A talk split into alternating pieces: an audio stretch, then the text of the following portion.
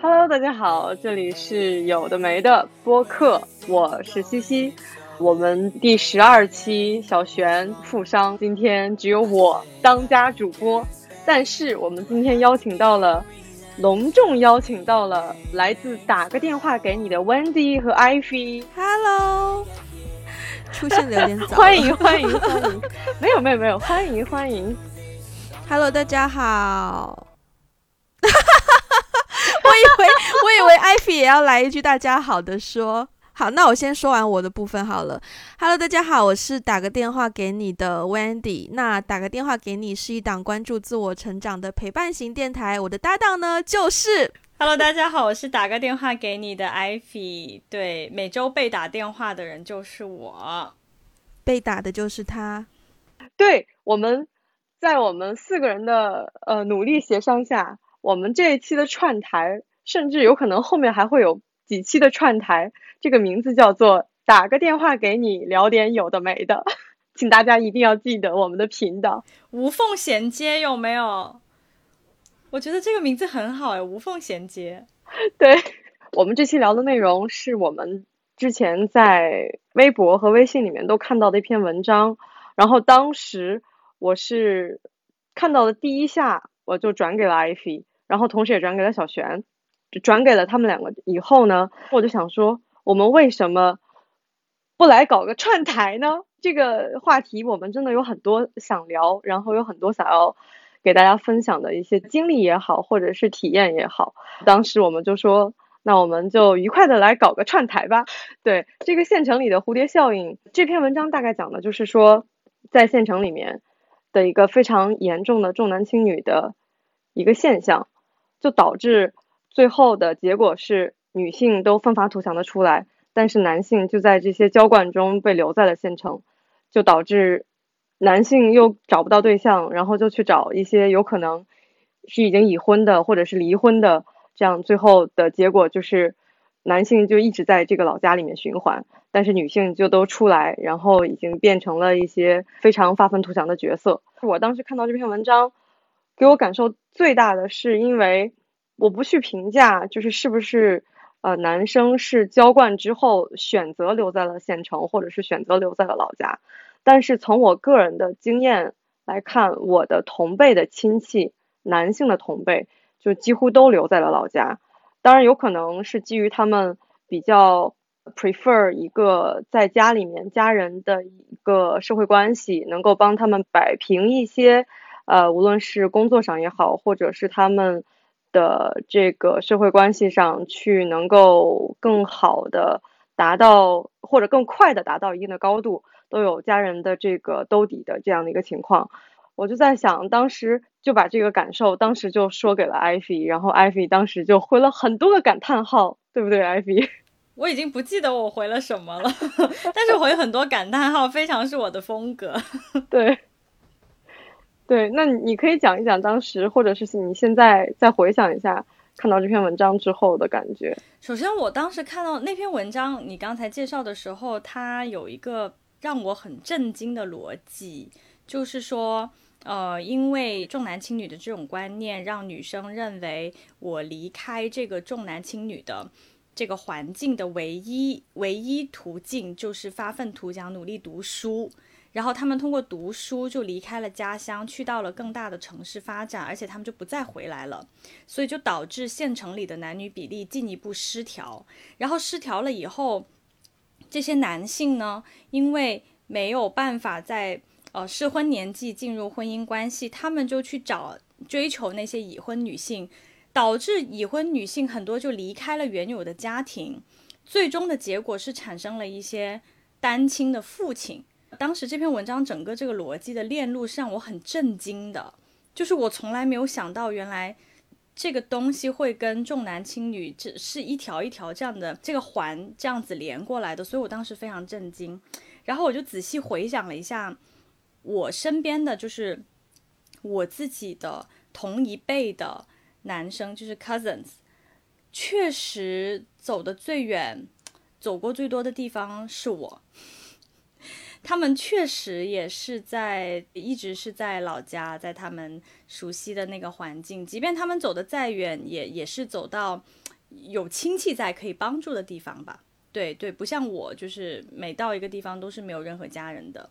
所以当我想到我自己身边的就是家庭状况是这样的话，我就对这篇文章更加的细思极恐。嗯，所以我当时的一个。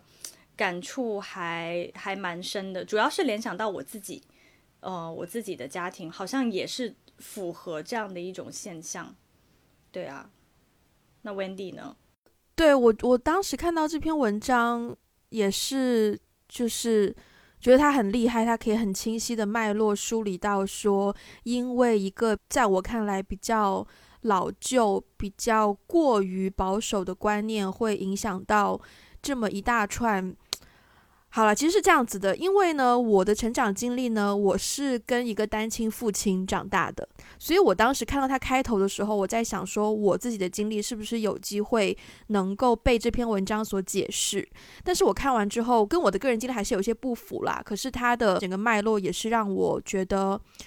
梳理的真的超级清晰。但他中间其实最让我印象深刻的一段是说到，就是从已婚女性的角度。就是当一些年轻的男性去追求她的时候，那对他们来说，一边是热情似火的年轻男性，一边是相看两厌的自家老公。对于这些女人们来讲，这并不是一个很难做出的选择。也有很多女性，她们还没有认清自己想要什么，然后就结了婚，生了小孩，嫁了老公，只是为了要成家立业，并不是为了真的爱他。blah blah blah。嗯，所以当有新的人在追求的时候，他可能又会想要。就是重新被爱一次，或者重新爱一次等等这样的想法占据，所以最让我印象深刻这一句话，其实是说，虽然这热烈的爱其实来自于一个并不健康的源头，但那又有什么大不了的？爱终究还是爱。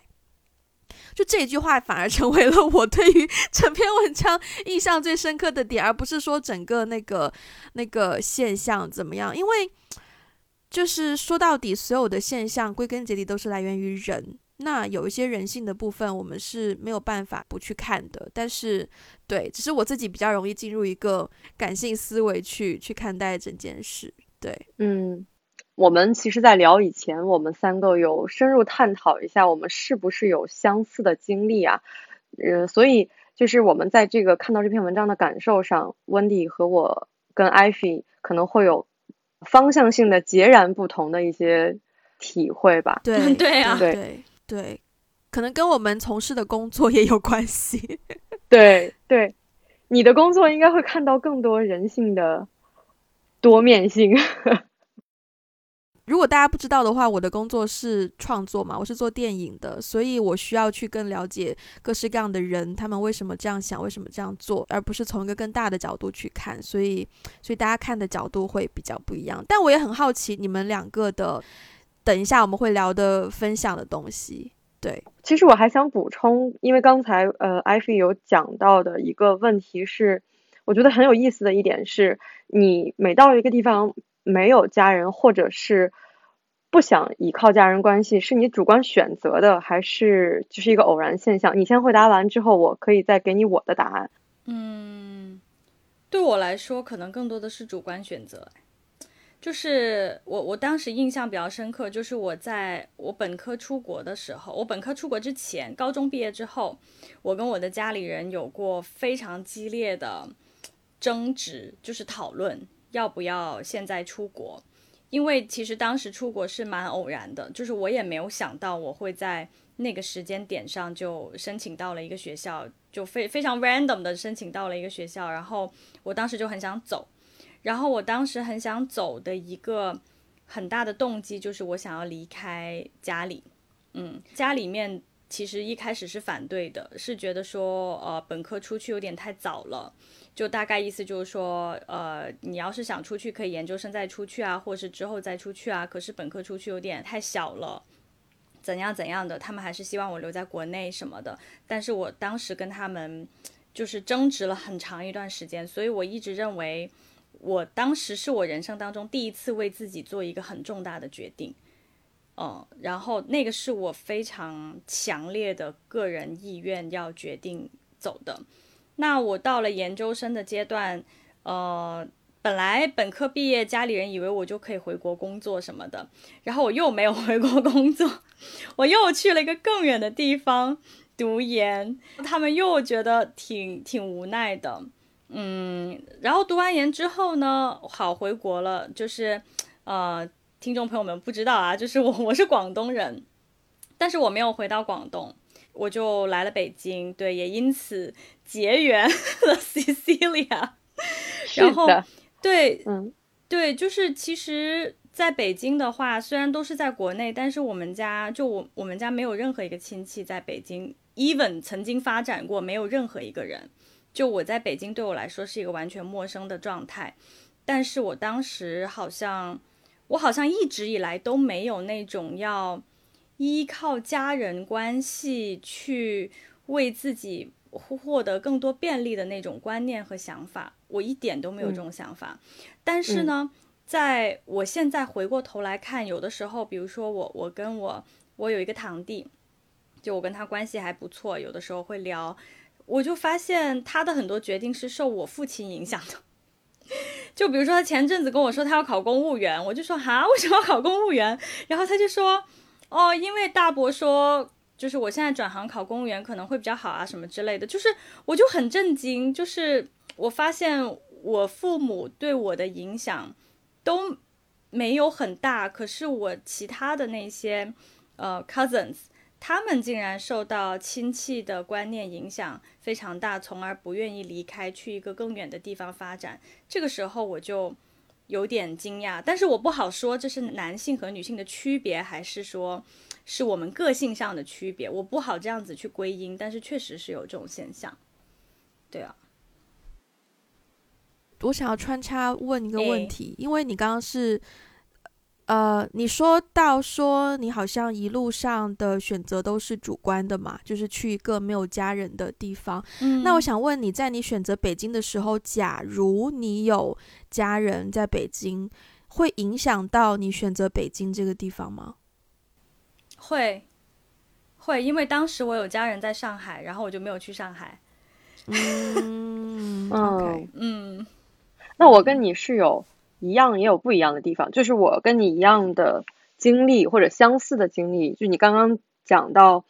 你是你们家的这些同辈里面走的最远的人，然后我当时就觉得对我来讲这个事情是一样的，就是呃，无论是我父亲的这一支还是我母亲的这一支里面，就是我的同辈的男性，呃，几乎都是比如说就是在国内或者是周边，除了。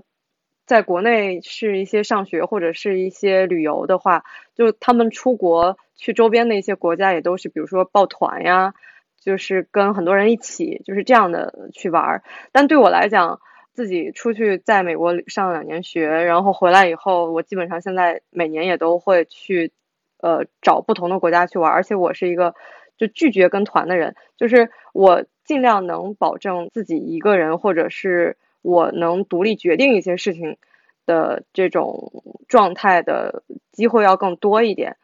还有一点跟你一样的，就是说我也是主观选择不想在北京依靠家人的关系。我在北京是有比较近的亲戚的，或者是说，嗯，能力也很强的一些亲戚的，但是我。也就是逢年过节的时候会给他们就是发一些信息什么的，但是包括我找工作也好，包括我之前上学也好，就从来没有依靠过他们的关系，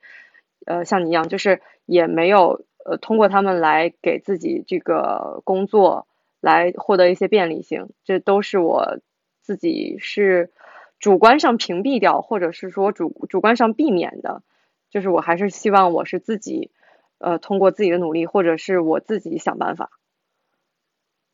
但是我跟你不一样的点就是说，我不会就是 literally 选择一个完全没有亲戚的城市，因为在北方人的这这边来看的话，北京可能是在北方比较唯一的一个选择。如果我是个南方女生的话，可能我会选择上海。但是因为就是北京还是离家比较近，所以我还是选择了北京。对，那么问题来了，为什么你还是会选择离家比较近？就为什么你当时没有选择，比如说去上海、广州这种？我觉得一个比较大的问题是，就是呃，上海和广州的气候对我来讲，呃，我不是很能接受那种稍微湿一点的天气的，稍微湿，然后我很怕热。哦，这是我。当时做选择的时候，最大的一个考虑，嗯，也很 make sense，嗯，哎，那我想问 Wendy，就你是一直在香港或者是在哪里吗？没有像我跟 Ivy 一样有过这样的经历。呃，首先，无论是我爸爸那一边的亲戚，还是我妈妈这一边的亲戚，我都不是跑得最远的那个人。呃，然后，但是我也不是没跑过。其实我想要分享的一段经验是，我当时高三考艺考的时候，因为那是要去北京考试嘛，我有亲戚在北京，我爸就说：“哦，那你可以住他家。”我一开始也说好，我就去住他家。可是住了一天之后。第二天我就受不了，我受不了的原因是因为，因为首先我是跟我爸长大的，我爸养我的方式比较放养型，所以我我不太会跟家里人报备我的几点到家，或者是我在哪，或者是我明天要去哪什么的，我比较自在。可是，在亲戚家的时候，当然我可以理解说，因为我借住在亲戚家，亲戚可能会觉得要对我的安全负责，所以亲戚对我的行程掌控就会很。密切关注，就是会经常 会想要我早一点回家，只是一天而已哦。就第一天住过去，他就会问我说：“啊，你明天要去哪里啊？几点要出门啊？几点要回来啊？”那个感觉我没有办法用具体的言语去去形容，可是我就是觉得我受不了，所以我立刻住了一天之后，我立刻就出去住酒店。我觉得这可能是我个性的问题，我没有办法去被，特别是我觉得跟我熟的人。就比如说亲戚这一类的，他们可能会觉得，就是有义务要照顾我，或者是有义务要去保护我或什么的，反而会让我觉得非常的不自在。所以，其实说句实在话，现在我都怕，有点怕去北京，就是因为亲戚会跳出来要找我。然后你不要告诉他们来北京就好啦，你找我们玩呢？嗯，发朋友圈会被看到。哦，我可以不发朋友圈，这个我忍得很好。但是，你你说的也没有错，就是如果我不会因为是不是有亲戚在那个地方，然后变成我选择那个地方的一个很大的羁绊或是因素，因为我更看重的还是那个城市适不适合我，符不符合我的工作职业发展需求等等等等。但是，嗯，有没有亲戚或者是没有亲戚，没有亲戚不会成为我的。羁绊有亲戚也不会成为我的 bonus，反而有亲戚可能我的顾虑会多一丢丢，对，应该这样讲。对，我觉得我们需要把话题拉回来一点点，因为我们刚刚在聊这些的时候，我们主要在那篇文章里面看到的还是男生或就或者是说在县城里面或者是小城市这样的一个大背景下，对男生和女生。的一个差别的对待，才导致了这样的现象嘛。所以，如果从普遍上来讲，这个现象大家都能懂的一个词就是重男轻女嘛。我就想问，比如说问温蒂好了，因为你可能没有，就是没有这样的经历，但是你在听到这样的概念的时候，你的第一印象是什么？哦，我就会觉得这个概念真的非常的陈旧，因为我印象很深刻的是，我从出生开始，可能开始识字的时候，我家的社区也好，或是哪里的标语也好，就到处都在宣传生男生女一样好，所以这个自始至终 是我的一个认知。就我觉得，大家既然推崇生男生女一样好，那就就是其实我我小的时候可能会不太理解，为什么大家对于重男轻女会有那么多的意见，或是。有那么多想说的东西，因为我真的没有经历过这样的环境。虽然我出生在省会城市，但是我长大期间有在一个小县城待过。但可能因为我爷爷奶奶都是呃，就是老师是教师，所以他们的一些观念方面也比较可以说靠前嘛，就比较对比较有有教育背景，所以我对于对于重男轻女这样的经历是比较少的。所以我其实会很好奇，你们你们经历过怎样的重男轻女？艾比可以讲一下。先讲一下印象，对，先讲一下我呃听到这个词的第一印象，肯定主观比较直观的印象就是封建和保守嘛。然后，而且我觉得这个观念也跟地域文化有关。比如说，今天很很有意思，今天我们同事聚餐，然后我问大家，你们听到重男轻女这个词的第一印象是什么？然后我有一个同事，他是北京人，但是他爸爸是广东人，然后他的第一印象就是广东。然后另外一个同事听到的那个第一印象就是说，啊，四川，因为他们家有有有人在四川，也是有这方面的观念，所以就好像大家会对于这个词，我觉得是有一些地域差异的。even 在广东内部，不同的，我们家是广东人嘛，但是我爸爸家跟妈妈家是在广东不同的地区，说不同的方言，有不同的文化，对于重男轻女的那个观念，确实是非常不一样的。对，然后包括小时候，我我妈妈也会一直，其实也不是小时候了，没有那么小。我上大学以后，就是开始可以谈恋爱了，我妈妈就会一直劝导我说，千万不要找什么什么男生。哎，你们可以逼掉吗？我觉得说一个具明确的地域不是很好。阿姨说的难道不是山东男生吗？哦，因为阿姨没有接触过山东男生啦，主要是。大男子主义，我有听说过。哦，不好意思，我好像得罪了。但是我妈毕竟没有接触过，得罪了很多。你得罪了你们自己家。哦，但是我有听说过山东男生哦。OK，他对于广东省以外的地区了解的不是很多。那广东省内重男轻女最严重的地区就是潮汕地区，所以他会说。不要找那边的男生，主要是因为，嗯，那边好像重男轻女的观念导致他们的家庭里面一定要生男孩，所以很多人会生好多个女孩，一直生到很多个小孩，呃，很多个小孩一直，如果前面几个都是女孩，直到有男孩为止，对，就会生到直到有男孩为止。我妈妈有一些阴影，对，因为我奶奶有一点重男轻女，所以得知我我是唯一一个孩子且是女孩的时候。我我母亲其实经历过一些，嗯，不公平的，就是对待吧，也不就是对他受过一些委屈在这件事情上，所以他很害怕我也会因此经历这样的事情，所以他就从小就教导我说，不要找某个地方的男男孩子，男生这样。嗯，我们家倒没有说不让我找，比如说我其实刚才有 说到山东，你刚才已经得罪了一个省的男性。不好意思，但是我觉得大男子主义可能也不止一个地域性，因为其实你刚刚在说地域性的时候，就好比说刚刚有四川的人说，就是他感受到的他周围的环境就是就是那个样子。那我作为山东人，我二十多年感受到的就是我周围的环境也是这个样。他可能就大家所谓的地域，只是强度上的不太一样。其实这个偏见是。都是存在的，只不过是这个程度上不一样而已。山东来讲的话，我是特别想说，山东因为孔儒文化嘛，然后又因为山东很多当时的一些农业文明留下来的这种后遗症，就是很多，因为山东这边是平原比较多，所以很多呃，就农村的覆盖面积也很大，一直到现在可能城市化，就虽然是人口大省。但是 GDP 的情况也不是很好，还是有一种比较传统的观念，就是男性是主外，然后体力活干的比较多，然后女性就是在家带好小孩儿，然后把孩子教育好，就有一个安安稳稳的这种体制内的工作，或者是老师，就是体制内或老师，呃，第三个可能是医生，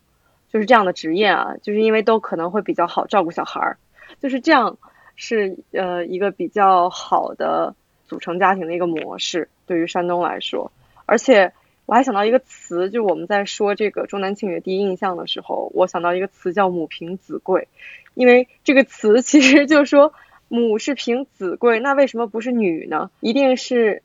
生了儿子以后，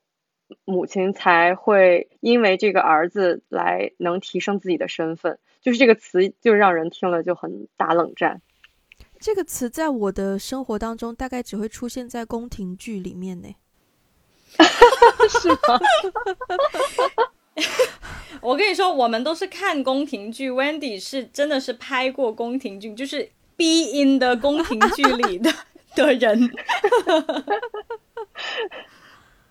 但是现实生活中，嗯，就是我感觉我们所经历的环境还是有一些这样的母凭子贵的现象在的。就是像刚刚艾菲讲的，你说你妈妈也会经历过一些不公平对待，或者是说有一些委屈，就就是在我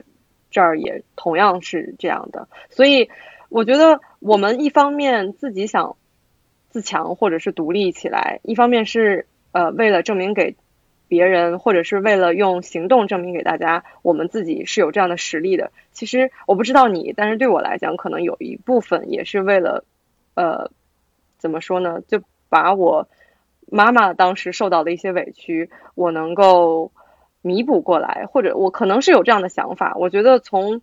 我底层的这个想法上来看，我我想过是有这样的感觉。所以你小时候就是你介意分享你经历过的这种重男轻女的经历吗？这么讲吧，就是我是我们家第一个小孩儿，就是我们这一辈里面，呃，我爸爸家这边的。当然，就是在我很小的时候，我是受到了众人的宠爱的。但是，因为我们家我还有一个堂弟，堂弟就是我们家现在怎么说呢？就是唯一一个在我们这一辈里面是把血脉继承下来的人，就是在我们什么家族谱里面留下，可能族谱里面都不会有我的名字，I guess，我都不会存在于那个里面。所以，嗯，他所受到的。大家的疼爱或者是一些表现上，我是相当于是一个旁观者嘛。他是如何被我的家人们对待的时候，我是感觉到是有偏差，有很多行为上或者有很多表现上是偏向的，偏向他的。可能在很小的时候，我印象中已经，我可能不太记得了，就是在那种我小学，然后我我我弟可能他比我小很多，小六七岁吧，所以他更小。就是在存在，比如说我们两个都同样喜欢一个东西的时候，那最后的结果，就无论中间我无论是我如何挣扎过，或者是我我怎么进行过我想要的资源的抢夺，就是都没有用，最后一定是在他手里的，我就会觉得 that's unfair，就是因为他是男生，我就要让着他。或者因为他年纪小，就就不太好说啊。到底是因为他是男生，还是因为他年纪小，我该让着他？生活当中会一直有这样的情况出现。嗯，其实我也有类似的经历啦，就是，呃，我家也有一个堂弟，同一个世界，同一个堂弟，同一个堂弟。我也有堂弟。哦，但我感觉你的堂弟跟我们堂弟可能不是一个堂弟，不是同一款堂弟，不是同一款堂弟。对，就是我小时候经历的，我印象最深就是，呃，我在 Wendy 认识我的时候，我是留过长头发的吧，对吧？我高中的时候，嗯，啊，是一直是长头发，但是我其实是在上。呃，小学以前我都不被允许留长头发，我头发是很短很短的，因为我奶奶带我出去的时候，别人会认为我是孙子，不是孙女。对，小孩子你看不出性别的嘛，所以就是当比如说奶奶带我出去，别人说啊你家个孙子的时候，他就会很开心。然后小时候我有听过一些类似的，比如说那个时候我很小，堂弟其实只比我小一岁，所以我们几乎就是他是在县城长大的嘛，我在那个城市里面。然后但是呢，我每年都会回家，就寒暑假回去，所以我可以说是跟他一起长大的吧，很多时光都是一起度过的。那我们俩年纪又差不多，可是有的时候就是。奶奶就会说啊，比如说给我们帮我们洗澡的时候，奶奶就会说啊，如果你有那个什么小鸡鸡之类的就好了，就好了。然后我就会说，为什么？那是什么？我当时不能理解这个词，就是我当时不能理解这个词，然后我不能理解它背后的含义，但是我就会觉得为什么？为什么那个就会更好？怎么？那是金吗？金做的吗？那是钱吗？就是我不能理解，但是我我印象很深刻，他会跟我说这种话，诸如此类的事情真的太多了。而且问出这个话的是女性，对，就是就是诸如此类的话实在太多了。然后小时候，比如说长大的过程当中，呃，也是我跟我跟弟弟同同样喜爱的一个东西，他就一定要让我让给他。他甚至有的时候会把我手上拥有的东西给他，但是这个东西这个原因更复杂，我也不能说就一定因为他是男孩子，或者是他比我小，这个我我也是无法具体的归因。但是这种事情发生的多了以后，包括你知道，就是就是我我我们家的弟弟们，成绩不咋地，说真的。但是呢，就是我我从小就是说，虽然我比较调皮，但是我成绩还不错。然后，可是我就觉得我在爷爷奶奶那边得到的夸奖，好像没有就是弟弟得到的多，我会有这种感受。所以这些事情就是多了以后，我我其实从小好像就是会很刻意的把男性作为一个竞争对象，要跟他们去去竞争。嗯，就我我这个是本能的，我我是本能反应，我潜意识里有这个东西，但是我不知道为什么，直到我真的长大，嗯，就是成年，然后后来出国了以后，我开始接触到一些女性思潮，就是女性的运动、女性觉醒等等等等，我才反思反观我自己的家庭，才发现哦，原来我的家庭。就是我，我至少我爸爸那边我看到的比较有明显这样的现象是重男轻女的这个观念还挺重的，甚至到一个地步，就是说我们家是有家谱的，我们家是客家人，我们家是有家谱的，但是我是不在家谱里的，包括我们祠堂，就是每年要拜祖先什么之类的，我们家的那个祠堂上面的名字没有一个是女性，嗯，全是男。我们那个村就是就是我爷爷长大的那个村。那个祠堂所在的地方全都是我这个姓的，但是在那个祠堂上，对对对，名字都是男生。然后呃，我还记得有一次，我想想那个是是什么事情来着？有两件事情是我长大以后，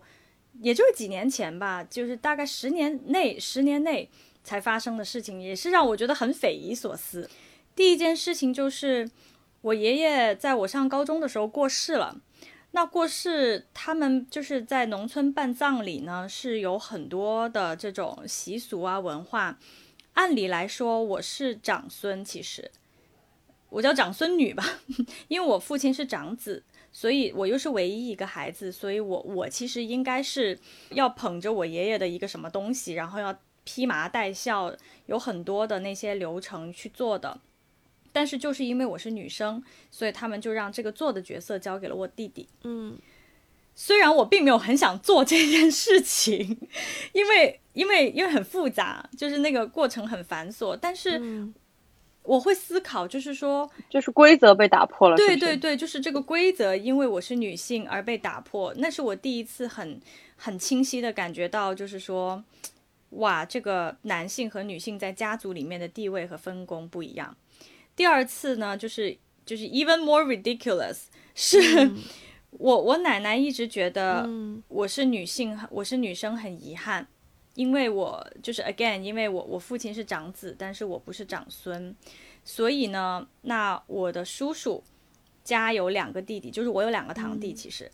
他就一直希望我父亲可以有一个儿子，他就要求，他就把我的那个大的堂弟过继到了我们家。对这件事情是，也就没几年前发生的吧，就是大概十年内，十年前吧，like 对发生。等一下，他的过继是说只是在户口上都要做更改吗？就就我我当时跟你提出了一样的，就是一样的问号脸，真的，我当时有同款问号脸，就是 biological 的东西怎么说改变就改变。但是，呃，就是我我父亲其实也不太能够接受，他也觉得有点，就是，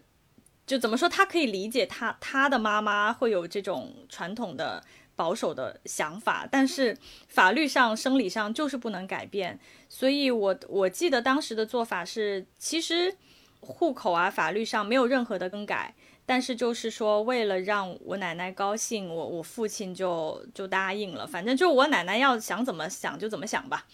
就这样。对，然后我弟弟也也至今也不是叫我爸叫爸的。但是这个东西怎么说过季就过季了，这个点我也不是很懂。其实，但是 anyway，好像这件事情就是让我奶奶挺高兴的，yeah，哼，所以就是因为从小有这样的成长经历，就会让我对于，就包括以前就在农村里面，我我没有在农村长大过，但是呢，我我有一些远房亲戚会说，嗯、在农村里面分房子。只会分给男生嘛？就比如说你有三个小孩，有一个是女儿，两个是儿子，只有儿子才会分到房，女儿是不不会分到房的。就诸如此类很多这些事情。对，这个在我们那儿一样。对对，所以这些事情说的多了，耳濡目染多了以后，我自己会更加的有那种反弹、反反抗的心理吧。对对，这个现象。对你刚刚说的那个，比如说分房。其实甚至都不是在农村吧，就是我感觉我们那儿或者就是我所知道的，基本上说的不太什么一点，就是老人如果说过世，就是有那种遗嘱的话，他的遗产是分男不分女的，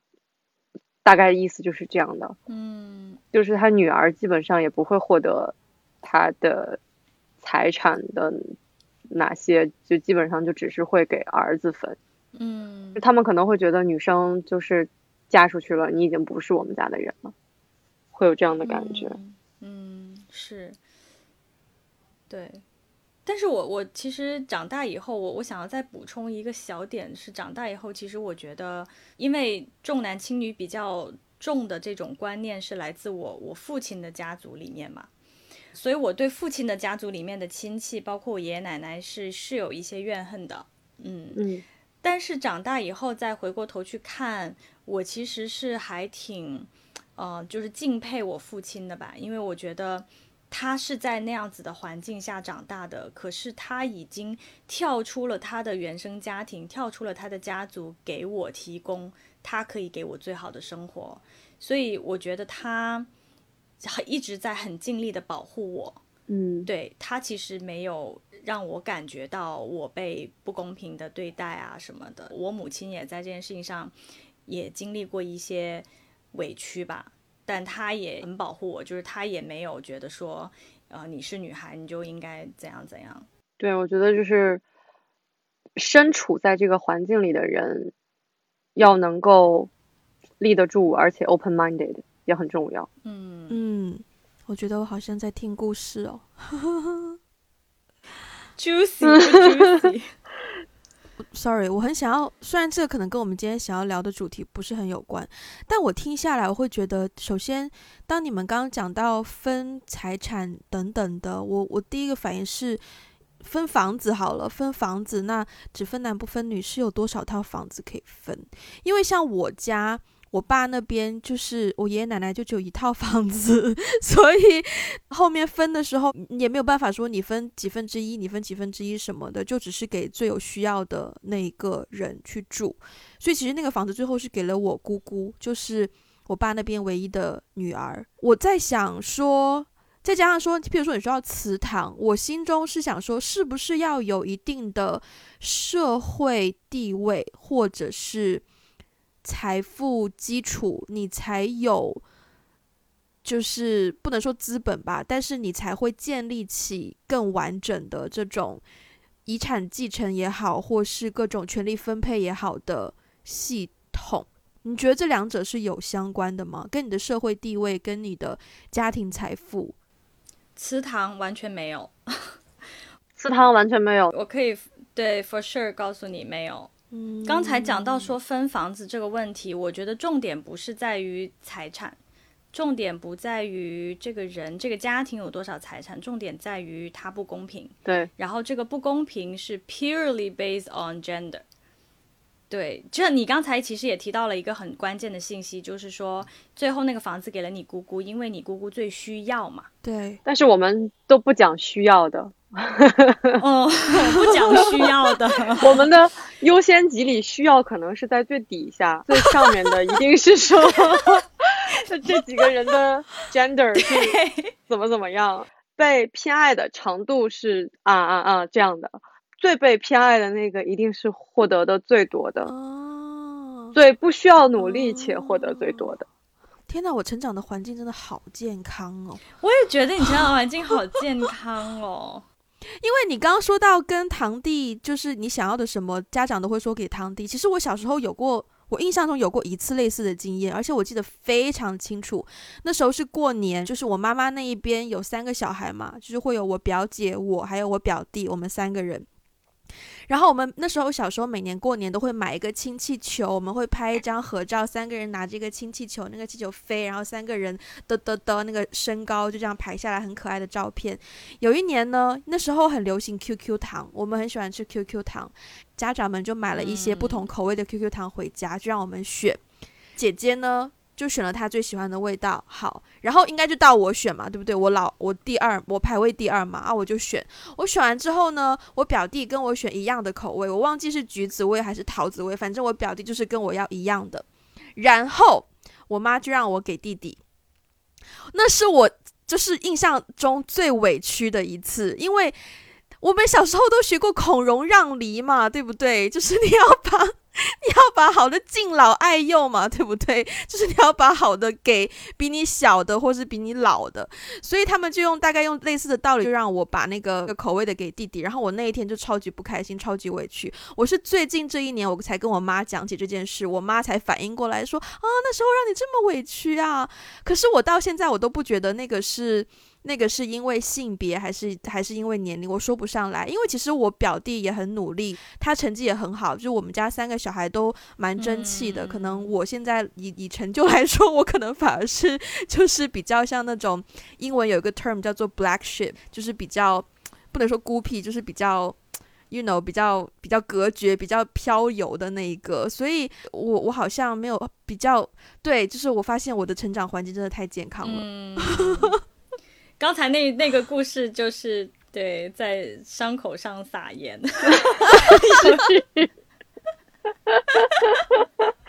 真的。哎，我刚刚就想说，特别想在健康的后面加一个别的形容词，健康且反常。因为我身边我听到的很多女性朋友的故事，大多数是我和艾菲这样的，所以也也有可能就是我，我可能我的自己的朋友们。惺惺相惜，然后才会是这样的一个状态。但是，我觉得是一个基数很大的一个现象。哦，可能跟长辈的工作环境也有关系吧。像爷爷奶奶做教育，然后我外公外婆那边，我外公他那时候是当兵的嘛，就在政府当中很贴近主流的价值观宣导的那一种，而且也很听话的那一种，所以对人家说生男生女一样好，我们就生男生女一样好的那一种，太棒了，羡慕羡慕的不知道该说点啥。我们直接跳入下一个话题。伤口上又撒了一把盐，就是这种。哦，对，你们两个真的，像是 Ivy，或者是我从我自己来想，其实我在有过这样的经历之后，我有想过，啊，因为我知道我自己很不能忍受这样的情况，所以我会想要改变，至少是改变和我最亲近的几个关系。就他们的想法，所以我有时候会做一些呃，就 take some some actions 去希望能够改变他们。我不知道就艾菲有没有类似的情形，就是自己做过什么来去改变他们的这样的观念，或者是能影响他们这样的观念。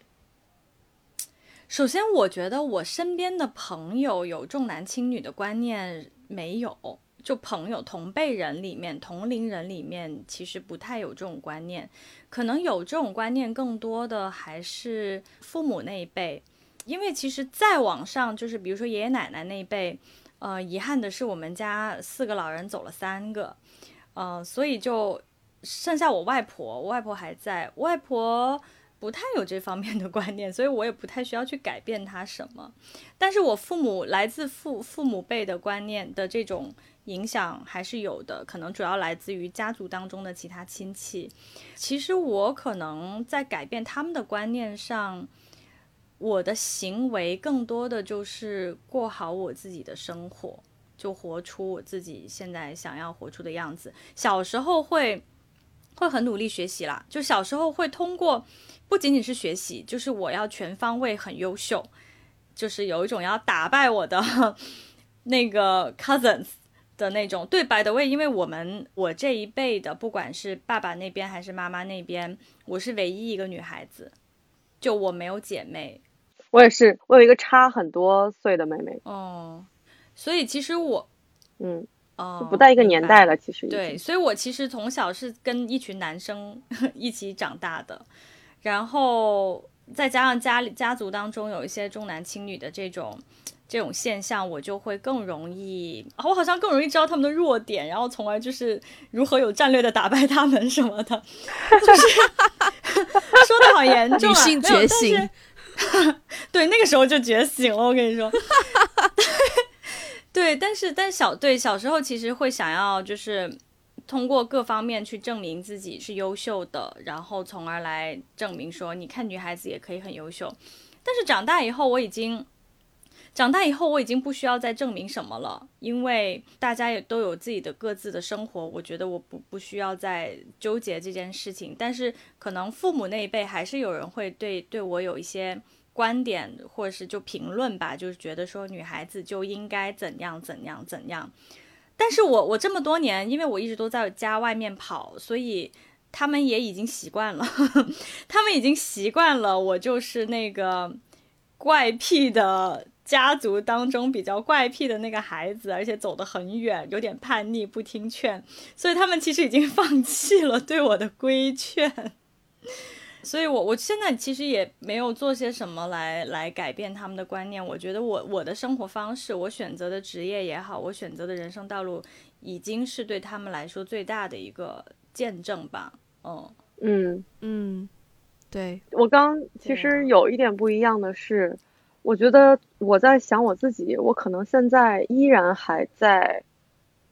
想要通过什么来证明自己给他们看的。一些想法，嗯，甚至我现在做的有一些努力，我有时候会想，我到底为了谁？然后最后其实会有那么一丢丢，是为了想证明给他们看的。有时候会不想接受这个事实，但是我从心底里面是有这样的想法的，就是因为我觉得我依然没有被嗯平等的看待，嗯。但是我觉得啊，就之前我有朋友讲说，你无论给不给他们展示，他们知不知道你过得好，他们甚至都不需要知道你过得怎么样。你不给他们展示，他们才会焦虑，就才会觉得好奇你过得好不好。嗯，哎，所以你都做过了什么事情去证明啊？啊，就像你刚刚一样嘛，就是小时候我其实也算是我们家族里面学习最好的，然后也是考，包括考试，包括后面无论上学也好，在这一方面一定是就学习能力，无论是各种爱好的培养，就一定是最多的，能力范围以内做的最好的，包括现在上班以后的各种会拿一些比赛的奖项什么的。我觉得特别有意思的一点啊，但但是这个已经不在我自己的小家庭里面，是我们有一个非常大的一个家族的群，就是我我是呃我们家那个群可能有五六十号人，就是一个非常庞大的群。哇，你家族真的很庞大。我想一下，就是我是怎么对比出来的这个呢？因为之前有一次我是在比赛的时候，我需要有人投票，当然大家也都很很帮忙嘛，最后。呃，投票只是占了当时得分的一个很小的部分，其他的部分是来自于我现场 presentation 的一呃很大的一部分嘛。最后那个比赛反正是拿了奖，但当当然也不是呃第一了，但是就感觉还是一个比较能说得出去的一个奖。然后我就在群里分享了，只有只有当时只有我呃在北京的那个亲戚，因为他是真的很喜欢我，而且他们家也是个孙女，他们家。因为也是很早很早就来北京，而且他是在部队里面，就是可能跟 Wendy 家的那个状态就有点像。对对，对，就他就一直在部队里面，而且是做到一个比较高的一个 level，所以他们接触到的或者是这种观念上是非常先进的嘛，就不会把男女做一个什么样的比较。然后他就一直在群里面就非常支持我，或者是我一发什么，然后他就在下面就是点赞啊之类的，然后就没有人了，就开始有人发别的话题了，你知道吗？然后我就就被顶上去了。我很懂那种感觉。但是突然有一天，我有一个我都不太认识，可能也是堂弟，但是不是我爷爷家这边的堂弟，就是可能是我爸爸的某个他的堂兄弟里面的孩子吧。但是我可能不是很熟，然后就感觉他们在群里发一个，他好像考上了我们那儿的一个什么事业单位，全家人五六十号人赞赞赞赞赞，然后我当时都惊呆了，我说啥？他干了什么？然后我就往上翻翻翻翻了好久，我说他到底做了什么，得到了这么多的赞？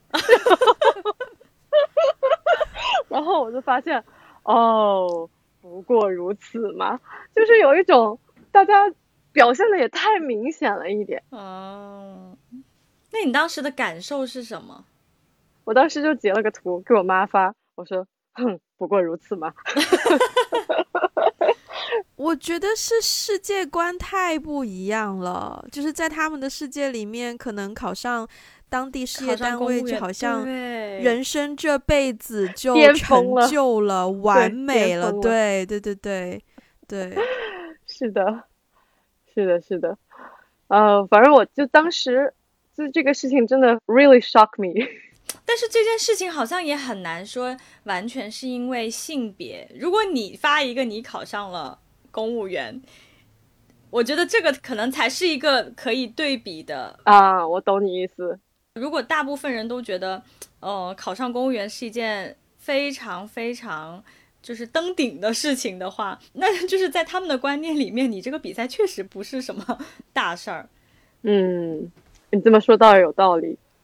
但是我在清华哎，你赢了，你赢了，这呀，这个这个难以反驳。没有我。我不是在那个 argue 你，我是在 argue 他们。我知道，我知道，倒也是，倒也是，这个这个好像跟考上事业单位好像也没有对，也不是说差很巨大，嗯，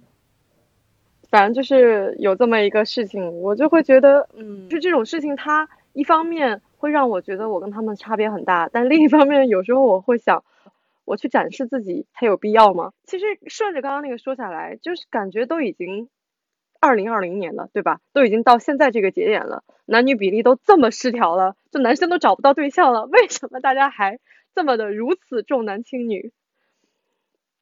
就是还这么普遍，这个现象到目前来讲都还没有一个改观。我觉得这个要改就。不说我们自己所在的城市或是我们家乡，其实我觉得从世界的角度来说，都是一个很需要时间去改变的一个观念。就我们现在常常有时候调侃都会说嘛，依然是 white male 在 dominate 整个世界，就是肤色是一方面，性别也的确是另一方面，老白男，对对，所以。它是一个需要很多时间去改善的问题吧。咱们也不是什么历史学家、社会学家，也没有办法提供一个非常 insightful 的点。但是我想说一个关于为什么到现在还是如此普遍的一个点，我倒是觉得中国跟其他东亚国家比起来的话，已经是蛮有进步的。我说真的，你看日韩，对，因为我曾经在日本生，是是，你看伊朗，对，我们就先不说伊朗了吧，毕竟他们有宗教的那个在里面。我我我觉得，就比如说，就看我们的邻国，跟我们最比较像的，都是这种，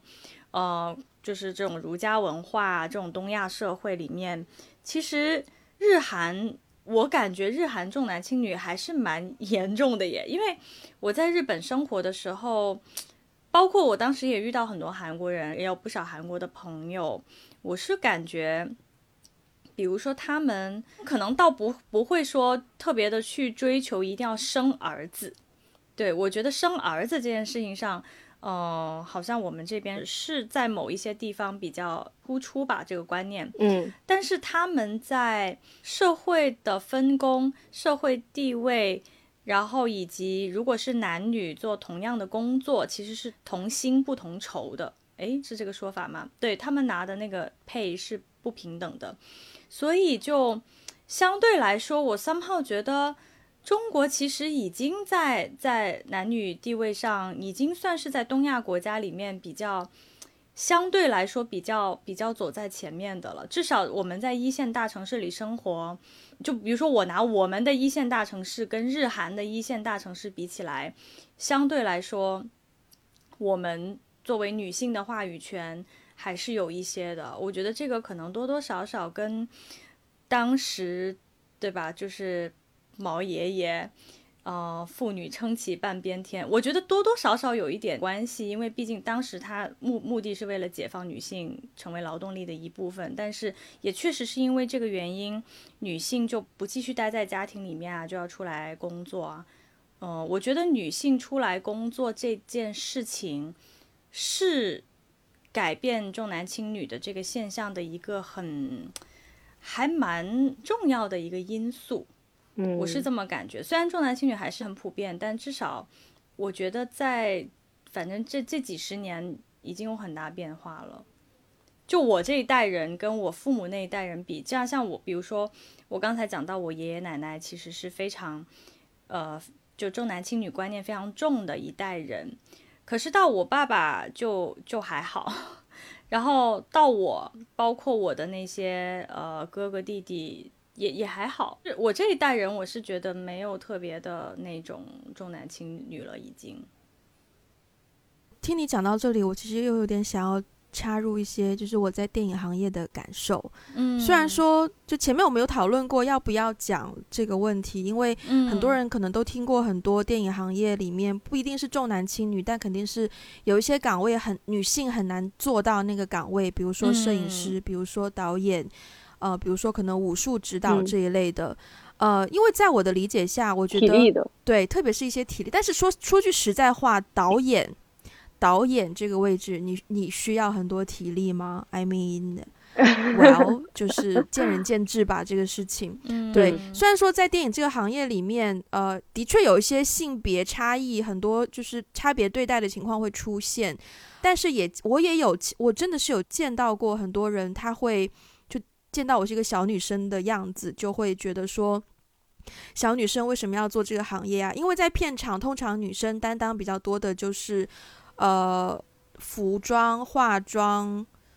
场记。就是导演组的话，通常就只有场记会是女生，因为她需要比较细心，她要做很多 paperwork，所以她会倾向于女生。那化妆、服装就一些就是可能比较也是需要比较细的东西，就会比较多女生去做，所以很少有女生会做到副导演，或者是比较少了。其实最近也多了很多做到副导演，或者是甚至做到导演。That's why 我们经常看奥斯卡的时候，你会看到很多女性电影人。演员也好，或是不同的岗位也好，他们都会，呃，会有一个 moment for 呃 female in filmmaking industry 是有一定原因在的。嗯我只能说在。可能其他行业我不知道，但是在在电影这个行业，首先它门槛是可以很低的，然后大家的社会背景、生活经验、教育程度也是非常可以非常不同的。我有见过一些很尊重女性的 filmmakers，也有见过一些非常不尊重女性的 filmmakers，就是各式各样的人都有。但是站在我自己的立场，加上我是想要做一个导演，那其实我是有。不能说义务吧，但是我会有那个直觉反应，就是我要为女性发声。嗯 This is not about 我们不是我们不是为了说觉得有重男轻女的情况出现，不是这样子，只是现实层面上来讲，女性的机会真的少很多。你去看大剧组的合照，永远就是女生是少数。女生一定都是少数，因为有太多的体力活需要担当。我曾经也遇到过一个女生摄影师，她身材也比较娇小，然后呢，他就遇到更多的人去质疑，很多人甚至于说有一个工作要找一个摄影师，然后问到他，甚至于他的 portfolio 都还没有拿，就他的作品集都还没有看，听到是一个女生摄影师就直接不要了，直接就说我们不要女生。可是大家很很长时候给的借口或是理由都会说，哦，你体力不好，你身高不够，我们需要一个所谓的高角度的拍摄。那大家就会觉得说，有很多物理方式可以去替代啊，比如说我踩上一个苹果箱不就够高了吗？但还是会有很多人觉得，在生理上，在就是 physically，你会有很多的限制。But 这种观念 我很难去改变。那我只能说，作为一个女性，在这个行业里面，如果我有机会，当然我也更喜欢讲女性的故事，因为 there's already a lot of men，就是已经有很多男性在在讲这些东西了。那我在这个行业里面，既然某种程度上已经是一个少数，那我会觉得啊，我们的故事也很值得被听到，我们的故事也很值得被讲出来，所以就是一个以小慢慢去推动、慢慢去影响的一个概念吧。我觉得，我觉得从刚刚温蒂讲的这个引申过来，其实这一部分比较偏是女性的社会角色，或者是说她的职业身份。但是重男轻女这个词更多是从家庭关系的角度，或者是从，呃，无论是他个人的，他从小被自己家里面呃对待的一些方式，或者是他嫁人之后在对方的家庭里面的一些身份的对待，资源分配，对对，就还是在这个关系里面更多一点。但是 Wendy 刚才那番话也让我觉得蛮感动的。嗯。欢迎大家，如果有什么故事觉得想要讲，可以可以来我们的 打个电话给你的微博留言给我们。这个广告 猝不及防，是不是很会宣传？有没有？怎么猝不及防？我都惊呆了。哎，可是我有点好奇，就是我觉得这个问题可能就是是 for Cecilia，就是。因为小时候你也跟我一样经历过这种重男轻女的家庭经历嘛，嗯，你是在什么时候你的观念被改变的？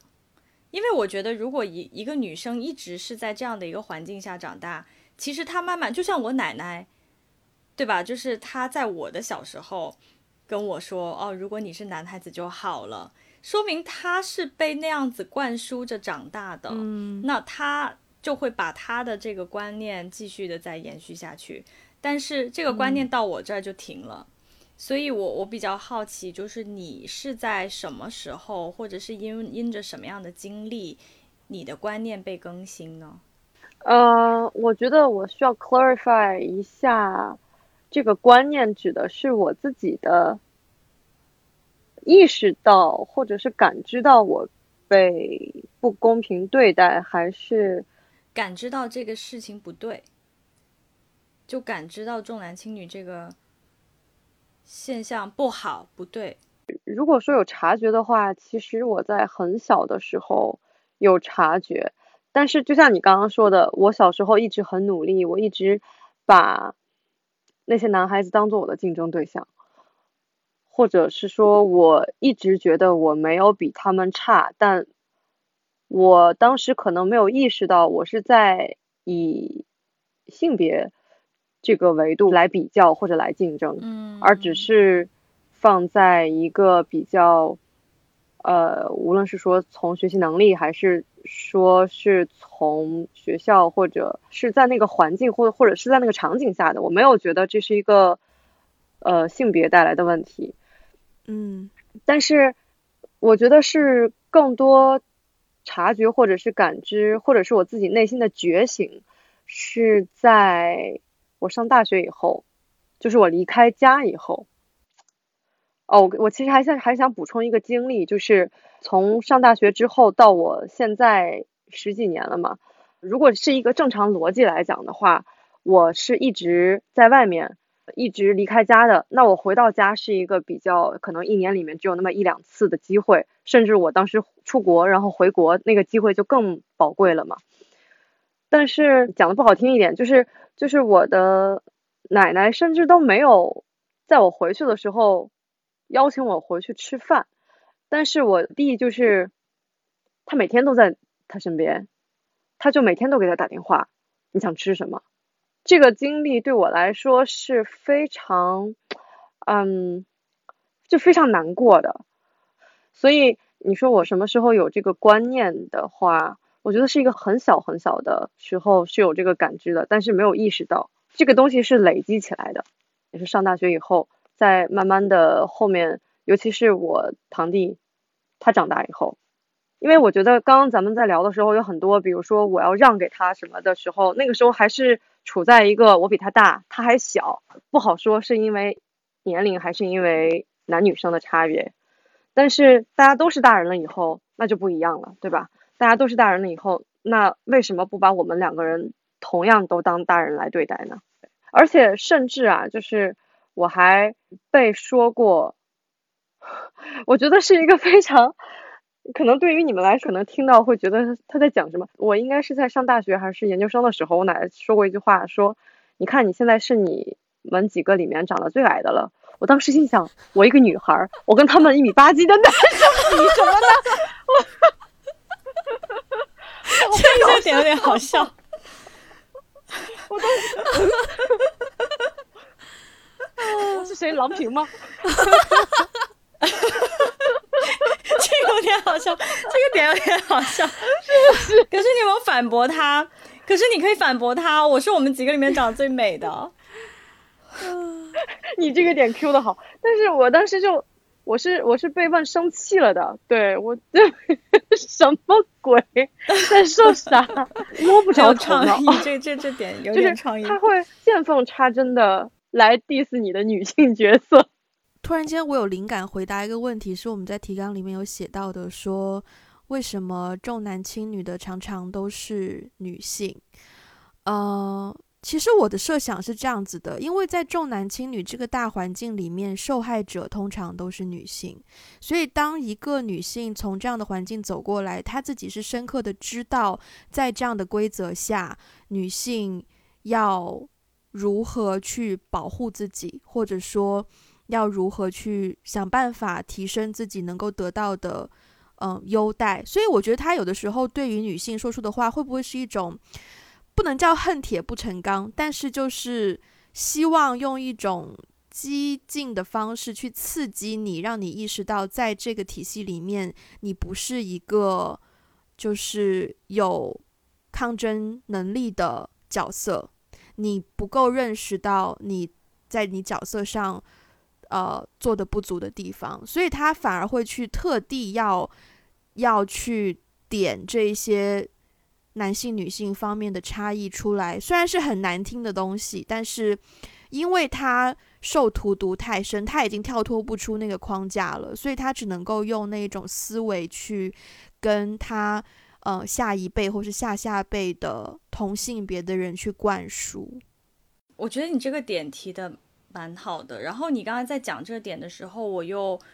就是顺藤摸瓜，突然想到了另外一个点，其实是是。有点回应你刚才说的这个这个问题，就是我觉得是一个硬币的两面。你刚才提到其中一面，我我突然想到另外一面，可能是一种情况，就是说，比如说，如果如果一个长辈，女性的长辈，她在面对一个女性的晚辈，对于这种观念的反抗的时候，就好像晚辈越反抗，长辈就会越觉得。你在 undermine 我的权威，就是你在 undermine，你在，就是你你的反抗其实是在烫舌头，就是就是好像说你你反抗，你意识到了这个不平等，然后你越反抗，我就越觉得我过去的人生白过了，或者是说我过去的人生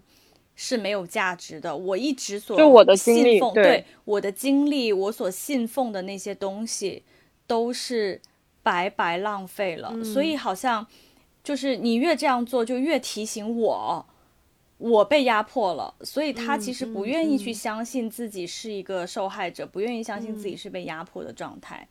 对，另外就是说，就是说为什么重男轻女总是女性这个点，其实从我的感受来说，哈，就是嗯，一个男人认为重男轻女，就是有一些呃。有一些传统观念说，认为我我，比如说一一个男性跟我说，你就应该怎样怎样怎样。我其实觉得还好，我可能嗯，就哎，就你就说吧，反正我也我我反正我也不会听。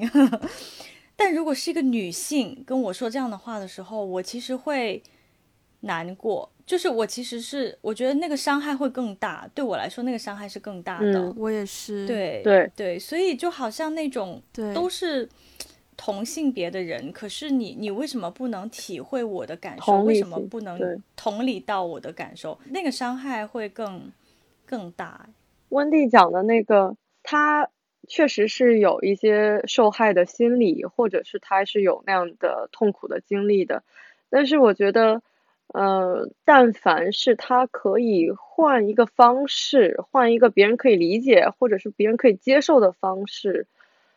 我觉得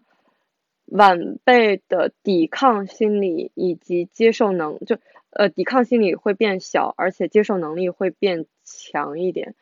就是会会觉得他可以把这个规则说了，或者是说把这个他所遭受的经历或者他的感受讲了，而不是去指责你，这是两件事。我觉得，是我刚刚是闪现一个画面，比如我，因为我我我现在都觉得，就是艾菲的奶奶跟他说，如果你有小鸡鸡就好了，这句话，这句话真的可以用两种方式去解读它，因为一方面可能是对，其实我觉得奶奶很爱你。奶奶爱你爱到不行，才会痛恨你为什么不是男生。但是他可能没有想到这一句话给年幼的艾菲嗯带来了 很大的 伤害。想说，嗯，小鸡鸡是金做的吗？是什么呢？可以换钱吗？是 chicken 吗？对，但我觉得那一句台那一句台词真的是很有力度，就是很有层次。一方面表达了奶奶对你的爱，另一方面也表达了奶奶在那个环境当中受到的荼毒跟影响，已经就是她在她的思维里面有小鸡鸡的才是好的。你知道吗？就是这这个这其实这件事情我，我也我刚才那个画面，我也一直在试图回忆他当时说的那个语气和他当时的那个说的说说这句话的出发点是什么。其实我已经不记得了，但是是这样的，在我成长过程当中，我我心里是一直觉得他就是不喜欢女性，就是说。他没有获得一个长孙这件事情是他此生最大的遗憾。甚至当他知道我妈妈怀的是女性的时候，他其实有叫我妈妈打掉我。这是我妈妈之前受的一些委屈，或是或是怎样。包括我生下来以后，后来很多年以后，我也听说，就是就是我奶奶曾经也跟我妈妈说过，要不要再生一个，然后但是生个男生，在老家里养，就是女孩子你们在城市里养，但是你再生个儿子给我到老家养。当然，就这个观点，我妈就觉得疯了吧你？对，就是 因为对啊，就那个时候就是独生子女政策落实的还挺严的嘛，那就要丢饭碗的。如果要做这事情的话，对，所以就而且对我我我妈妈的身体也是一种摧残嘛。所以其实，在很多年以来，我一直对于我奶奶，我我是觉得她。嗯，对于生儿子、生孙子这件事情是有执念的，他其实是受到那个观念的荼毒，所以我一直觉得，嗯，他不喜欢我。但是后来慢慢长大以后，其实我有陆陆续续，也不是陆陆，也不算陆陆续续吧，就我家里的其他亲戚，比如说我婶婶，就是他的儿媳妇，就我婶婶有的时候会跟我说说。嗯，其实你奶奶非常的爱你，她都会出去跟别人说你学习很好，你在外面呃工作很好，什么什么之类的，她都会很骄傲的。就是她跟别人说自己的孙女的时候是很骄傲的。然后我每次听到这个，我都会觉得有点嗯，就问号脸，就嗯是吗？很很 confuse，就是嗯，那他怎么没在我面前说过？所以我其实。嗯，刚才你突然提到说，哎，其实搞不好就是就是奶奶是有这样的一个出发点的，因为她她深知女性做在在这样的一个家庭关系当中受到的那个所谓的荼毒吧，然后所以就当我不是男性的时候，他会他希望我是男性，就是其实你刚才突然这么一说，我觉得 yeah maybe 就也有可能，可能也可以从这个角度去。解读，只是我小时候感受到的那个很直观的，就是就是我被伤害了。嗯，对，对，一定是这样子的，一定是这样子，因为表达方式的拿捏没有，对，没有正确的去传递自己真正想要想要传达的那个情感上的 message。但我现在也已经无从得知了，因为他已经 走了。对，在另一个世界。对啊，嗯。就是我我们在面对这样的情形的时候，我们能做些什么呢？或者是说，刚刚我们有讲，我们有哪些改变，想要改变他们的观念的一些行为？那对于我们自己来讲，就是我们能做些什么？我觉得前面有一个问题我好像没有回答，但是我觉得在这个这个这个问题下，我觉得是可以回答的。一方面就是说，及时的去纠正一些错误。太老旧的观念是很重要的，就是当你听到了一些可能，我不知道听众会不会跟我们的处境一样，但是从我的角度来说，因为我是一个在另别的城市长大的小孩，我现在回老家的话，我的身份是一个。呃，等于是一个外来人，我跟他们的生活背景非常的不一样，我得到的世界观跟他们的也非常的不一样，所以我有的时候会仗着我是一个外来人，然后我听到无论是长辈们还也好，或是朋友之间也好，就是可能妈妈的那一圈朋友，或是或是任何人都好，他们如果在我们一起聊天啊、吃饭的时候有了一句或者是怎么样的言论，我听了我觉得非常不舒服的，我是会当下立刻。点出来的，我会立刻去给到另一种思维给他们。其实那个是最好的所谓教育机会，就是他们才会意识到说，哦，原来这样子这样子的想法，在这个世界的别的地方是呃已经淘汰了的，已经或者是不对的。可能你没有办法马上纠正他们，但是至少你可以给他们带去一个新的思维。因为如果没有人说的话，沉默的螺旋它就会一直一直沉默下去。所以我觉得。站在我们的立场，就是，呃，能够提出来的时候，勇敢的去把它提出来，因为其实你不会有什么，呃，损失。当然，如果你是在面试啊，或者是一些很重要的场合，可能还是要注意一下。但就是说，在你能够在你能够的机会条件下，我觉得这个是，呃，非常小的事情，你可以你可以去做的，其实这个也是我会我会做的，就是仗着自己是 外面的人，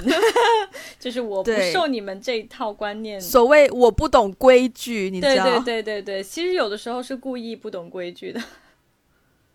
我可能跟你们不太一样啊，就是我一旦回到我自己家那边，也要分情况，就是。嗯，因为我本来就是一个不太喜欢管别人事儿的人，就是我会觉得，呃，我把自己管好，呃，别人的事情他们自己会处理。所以，比如说你让我去指出谁谁谁的问题，我通常 情况下，但凡是有这样的情况的话，我可能就视而不见，或者是说，嗯，没有，呃，直接影响到我的利益的时候。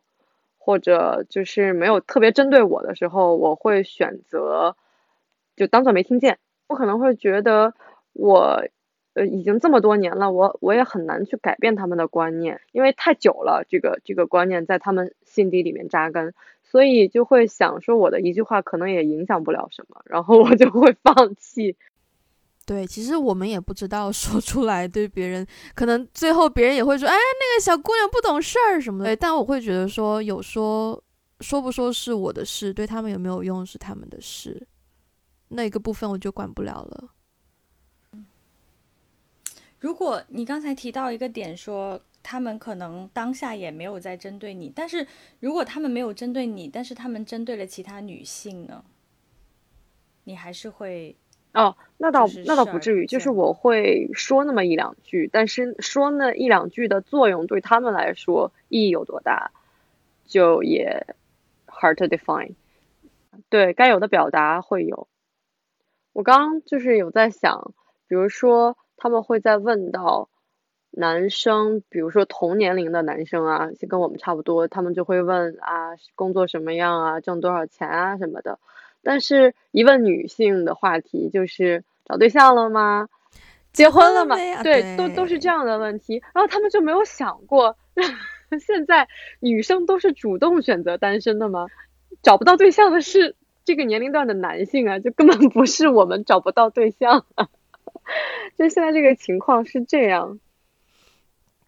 这个场合哈，就如果我在这个场合的话，我会，我可能会直接开怼，也没有说那么夸张啦，就是我我会直接问说为什么不问他，就我会说我会啊指一个在场的男性，在场的同龄男性，我会直接说为什么他也单身，你们不问他就只问我这件事情，其实前不久就有发生在我跟我老板一起去东北出差的时候，我们在一个饭桌上。其实是一个应酬的饭局，然后有一些潜在的合作伙伴什么的，但当时就有一个爹味很重的一个中年男油腻男爹爹味味很重重，地位很重是什么？哎呀，他就他就一直跟我说，他就他当他知道我三十岁且且单身的时候，他就说你现在别做什么项目了，你现在最重要的人生大事就是要呃找一个找一个男的结婚。我跟你说，你 找一个男的少奋斗几年。你当时候少奋斗几年，你感受到的那个阳光，跟你现在感受到的那阳光都不一样的。我当时听了这句话，其实我很生气。我知道他是，不不是不是说的那么重，就是说他是一种，就是好像为我好，嗯，然后伴伴随着一些半开玩笑这样子去说。在场只有我一个女性，by the way，还有一个一个董事长的秘书，他就从头到尾都不说话，所以其实说话的只有我一个女生。然后以及在场都是一群中年的油腻男子。哦，对不起，我不应该说大家油腻，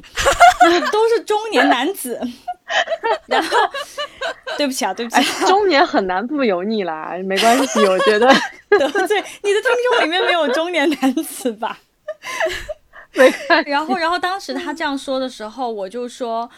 我其实就带点讽刺的，我就直接说，哇，你说的话跟我爸一模一样，哎。你跟一个六十岁男人说的话一样啊，其实他也就不到四十岁，你知道？当时就对，然后大家就开怀大笑，然后之后这个话题就一直围绕着我单身。啊，你好棒、哦！但是后来我也觉得艾菲好棒、哦，但是后来这个话题就一直围绕着我，我单身，就女性单身这个话题就就绕不过去了，你知道吗？然后就变成了一个亲子话题，就是大大家就开始分享起自己。老板没有拯救你吗？He, he can do nothing。然后对，然后后来就是大家就一直围绕着这个婚姻啊、家庭啊，就就完全从谈事儿的层层面，就一直到谈论这些话题，然后时不时还透透露出一些对我的规劝。但是我有的时候就会讽刺他，就比如说他每次即便不是在说这个话题，他在说另外一个别的话题的时候，我有的时候也会跳出来说一句。呀，有有有！你看这个爹味，这个爹味又来了。我觉得艾菲真的好厉害哦，你好棒啊！就我会故意去让他有点，就是你知道戳他，就是羞耻。然后到后来我就直接说啊，后来我就直接就是这个话题快结束的时候，我就直接说，我就指指了一下我老板嘛，因为他跟我同年，我就说他也单身呐、啊，你们为什么不说他呢？哦，然后当时场面就一度有点尴尬，就大家突然意识到，哦哦，原来他跟你是同年，诶，原来他也单身呀，这样子，对。但是后来整个话题就哈啦啦的就过去了。我觉得类似的话术，所有的女性朋友都要储存几句，就是以备不时之需，是不是？是，对呀、啊，对啊，我我觉得你的那个回怼的方式，我之前想都没有想过，我我可能。对于我来说，我的反应就是，我可能会解释。我其实跟你一样，我可能也会解释。哦、我为啥要你会解释？我为啥要？我现在就想，我为啥要跟要跟这些人解释呢？没必要。通常我就会。以我的，因为我的行业很多女性本来就晚婚，你看周迅多少岁才结婚？就通常很多人都问我说：“哎呀，你都快三十还没结婚？”我就会立刻会说：“你看一下人家周迅多少岁才？”我就会用一个我们行业的人的例子去去怼，但是我觉得都不够力度，都还是在解释自己而已，只是为自己开脱。可是我觉得艾菲的方式才是真的有教育意义的，是有让对方感觉到一点不舒服的。对。其实我内心的 OS 是关你屁事儿。当然，我们也我觉得我们 对于我们来说都是关你屁事，但是表现出来就不一样。对对对。嗯，突然对自己的处理方式感觉很满意，应该的，你值得拥有。对，而且我不知道你们啊，就是我身边有很多现象，或者是，嗯，尤其是在我回到家去有一些应酬的时候，嗯，他们会觉得女性没有必要那么拼。或者觉得女性干嘛那么独立？你找个好老公，呃，艾菲说的那个爹味很重的那位大叔，就差不多就是这些话，就是一个很常用的话术，就是你现在的目标就是找一个好老公，感觉能解决你后半生的后顾之忧，且少奋斗十年，就感觉这种劝退的方式都一样。我觉得这个观点的的 assumption 就是，其实带出来就是他们认为女生是一个依附的关系，就女性在社会上在家庭当中是依附别人的，所以他们才认为说，对于你来说，你获得最好的出路就是找一个强大的人，so that 你可以依附他。对他们的出发点依然还是认为。女性就不应该是一个独立的个体，或是就不应该是一个你自己拥有你自己的道路的这样的一个角色。但是我我想我想到下一个下一个问题，这我觉得这个问题我我也觉得蛮蛮有意思，就是刚才我提到的那位中年男性，就是 我跟他就是萍水相逢，你知道，就是他再也不会出现在我的生活当中，但是。对于我们的家人呢，就比如说我们的父母、我们的一些长辈亲戚们，当他们看到我们，嗯，变成了独立的女生，然后我们在社会上有自己的工作，在追求自己的事业，也在过自己想要过的生活的时候，嗯，就是你们觉得他们是怎么看待？现在的这种女性开始拥有自己独立的生活和事业的呢？我是觉得，就是他们肯定这个事实的存在，但是从底层的观念上来讲，还是不太能够接受女性掌握某些权利。再换一个角度讲。就是如果从我们比较贴近的关系，就是父母的层面上，他们可能还是出于父母的角度，他们对于子女的，呃，不能说是要求，就是期待，或者是对自己女儿的这个就今后生活的一个，嗯，想法，肯定是希望有一个好的男性来照顾她，或者是是这种生活上照料、相互陪伴的一个角色。所以他们可能在有一些表达，说是啊，你这到年纪了，该考虑一些这样的事情。就是他的表达方式上，可能想要传递出来的信息是让我们有一些难以接受，但是想法可能出发点是好的。Wendy 嘟起了嘴巴，感觉有些事情要表达。我觉得我父母的例子应该是一个比较不能说惨痛，但是就吃过亏，就是在这一种社会模式下，或者说这种传统思维下，他吃过亏，所以他们其实也没有再去相信那一种模式的理由了。因为我父母，我小时候我父母离婚嘛，所以从他们的角度来说，婚姻。你结婚就不代表你就解脱了，或是幸福了，或是怎么样？而且他们身边也见过这样的例子，就是我同辈的人也有，就是结了婚啊，成绩好，念书，研究生，工作也稳定，然后结婚买房生小孩，诶，然后就离婚了，就是也会有这样的例子。所以他们见过、经历过之后，就呃，首先对于所谓传统的婚姻的制度或者是什么也好，就已经不再会有那么根深蒂固的相信了。所以在我身上也比较少出现什么催婚啊，或者觉得哎呀你怎么还不结婚啊，怎么还不找对象啊什么的，也比较少少这种这种东西吧。可是我的确有同辈的女生，她的家庭就比较保守，非常的保守，然后是在也是在老家，然后。他的就是爷爷奶奶那一辈，也的确是会真的就是不断的督促以及催促，哎，你跟女生怎么怎么还工作啊？怎么还想着去外地啊？怎么还不还不谈恋爱，就是谈朋友什么的啊？看能够有机会接触到什么样的事情，让他们改观或是不改观。我父母好像就是，其实我我父亲对我是不理解的，就是说他不理解我为什么要这么。拼，哦，或者是说，我选择的职业道路是不稳定的，嗯，就是我没有在大的公司、大的企业、大的平台里面工作，就是，天呐，你爸要是我是你爸的女儿，他可怎么办呢？作为一个自由职业者，他就疯了，你知道吗？他对我的职业选择是不理解的，然后他对于我一直要离家很远，他也不理解，就是他觉得。我是你爸，我可以来帮助你。他的意思是说，他身上有一些资源可以帮助到我，可是我没有选择去用。对，所以他对于我的很多选择其实是，嗯，不太理解的。然后他也是觉得不明白为什么女生不轻轻松松的，就是你知道，就是做一份相对比较稳定、轻松的工作就好啦，就没有什么后顾之忧啊。可是为什么一定要自己去？就是到到外地去去打拼，对，所以其实我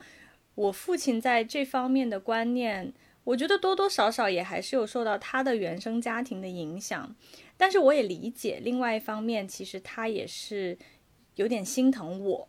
就是怕我在外面受到一些委屈或者是很辛苦，他不希望我这么辛苦，所以我也不能说他完全就是被那套传统观念所。束缚，就是他，就是他对我的这种观念，其实也也有很多是带着他的他的爱，就是他的疼爱这样子。但我我妈妈就很搞笑，哎，就是我所选择的这个职业道路，并不能让我赚很多钱。但是我妈妈呢，就是好像她对于女性的崛起，我觉得也可能是因为她在呃婚姻婚姻关系当中。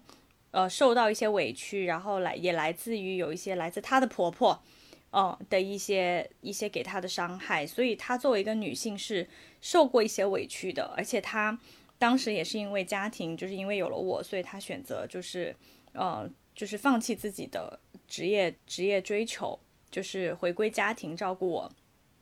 所以我总觉得她可能有一部分自己没有实现的东西，反而她对于这种。女女性的崛起，她是更有意识的。其实她她对我影响很大，她的意识还挺超前的。她反而一直在嫌弃我挣的不够多，就是没有很成功啊，挣的不够多啊。她反而一直在就你知道，就是在嫌弃我。她没有在心疼我很辛苦啊，或是怎样的，她完全没有哎。对，所以在这个观观念上，我父母还蛮不同的。对，当然他现在很希望我可以赶紧，可以赶紧结婚。但是 on the other hand，他又希望我在事业上可以很成功。对，甚至连他自己都有点矛盾。我觉得，我突然发现你妈妈的观念跟我外婆有一点点像。诶，就是我妈常跟我讲，是我外婆跟她常常讲，就是你可以，你有老公也好，没老公也好，但是女性很重要，就是你要有自己的收入。但我觉得在那个年代的人有这个意识是一件蛮珍贵的事情。作为那个年代的女性，就有这样的意识。据说我外婆是大家闺秀。哦，据说。我觉得温迪的家庭也代表了在那个年代就已经很开化的家族。开化是开化，但是。就是不见得开化了，社会地位就高，经济能力就好，这没有必然联系啊。这个确实没有没有必然。对对对对。在 IP 说到父母这一辈的情况的时候，我其实有在想，我之所以能走到现在，或者是我之所以能成为现在的我，肯定也是跟我父母的培养、教育有很大的关系。他们付出努力来培养我，肯定是他在教育理念上，就是一开始也是比较超前嘛。但是中间可能或多或少会也是因为教育我的这个问题上，是我妈妈她花的 effort 比较多。然后我我爸一直对我是一个比较放养的态度。我小时候唯一一次剪短发，都不是像现在这样的短发，是那种男生一样的短发。我小时候一直是长发，就是一直是很长的那种头发。我二年级的时候唯一一次剪短发，就是我爸带我去的。我爸他可能。他不是希望我像一个男生一样，他希望我男孩子一点，是希望我的性格泼辣，或者是性格不要那么娇气。他会觉得我去剪个短发，可能从形象上，从跟别人的相处上就能有一些改变。但是他不是说是真的希望我是个男孩儿，就是他从头到尾都没有给我灌输过这样的理念。没有觉得啊，你要是个男生就好了，从来没有。我们家我爸妈从来没有这样说过我。嗯，但是他们两个的教育理念或者教育模式就不太一样。但是我在想，我妈妈之所以是一步一步把我送到现在这个地步，是也是有可能会有里面有一些因素，是因为他所遭受的不公平的对待。嗯嗯，他是想让我就可能把我推远一点，或者是。呃，让我远离现在他所处的那个环境。当然，我我本来我自己也是有这样的想法，或者是这样的动机，所以我才离开了家，所以我才出了国，然后现在又找了一个几乎跟他们就是没什么关系的地儿。我觉得这个是父母